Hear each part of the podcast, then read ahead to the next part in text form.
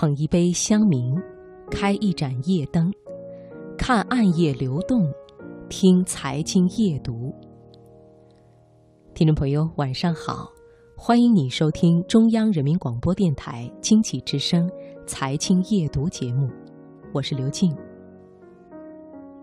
听众朋友，你有没有感觉自己经常忘事？明明是刚才发生的事情，或者是最近两三天的事，都需要别人提醒才能想起来。别太担心，其实很多人都是这样的。记忆力的确是我们宝贵的财富。那我们今晚的读热点，就先来说说我们的记忆都去哪儿了。资料来源：神秘的海马体。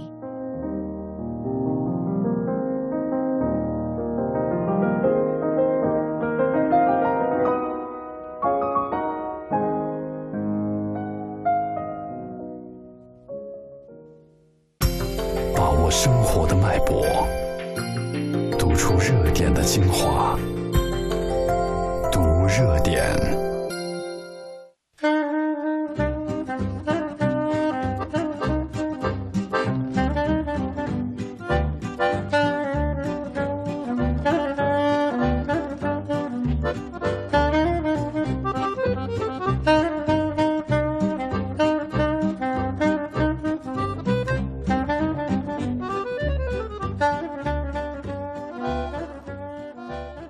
我们人的记忆分为三种：永久记忆、缓存记忆和瞬间记忆。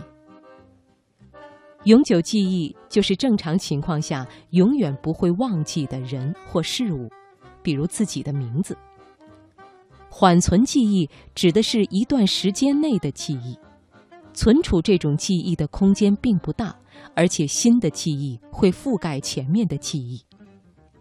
而瞬间记忆就是我们对当时所做事情的记忆。海马体属于大脑演化过程中最古老的一部分。它之所以被称为海马体，是因为这个部位的弯曲形状貌似海马。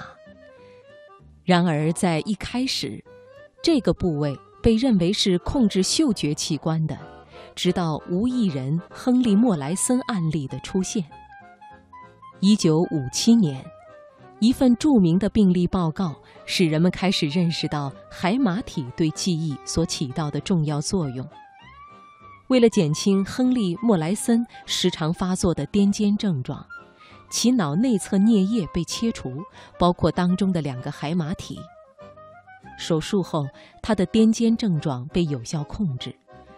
但是与此同时，也导致了他一系列相关空间以及时间的记忆遭受损伤。这个发现让许多人重新认识了海马体的功能。海马体主要负责学习和记忆，日常生活中的短期记忆都储存在海马体中。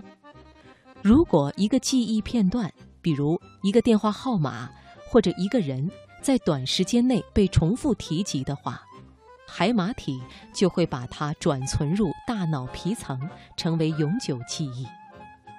存入海马体的信息，如果一段时间没有被使用的话，就会自行被删除，也就是被忘掉了。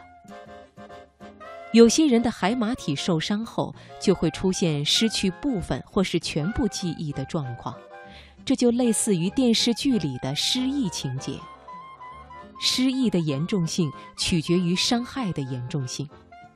如果海马体严重损伤，就相当于你失去了记忆的功能，你无法把事情暂存起来。不能暂存，就不能得到累积，自然就不能转换成永久记忆。而随着年龄的增大，海马体中的神经细胞会慢慢的死掉，从而影响记忆。那么，在简单了解了海马体与记忆的关系之后，我们应该如何提高记忆力呢？在日本连续五年畅销的记忆书《海马提高记忆》中，写到提高记忆力的具体方法，比如放开嗓子大声朗读，尝试听不同类型的歌曲。去陌生的地方散步，每天快走二十分钟，观看从来不看的电视节目，重视早餐等等。以上这些方法，你不妨尝试一下。希望我们都能拥有健康的身体和良好的记忆力。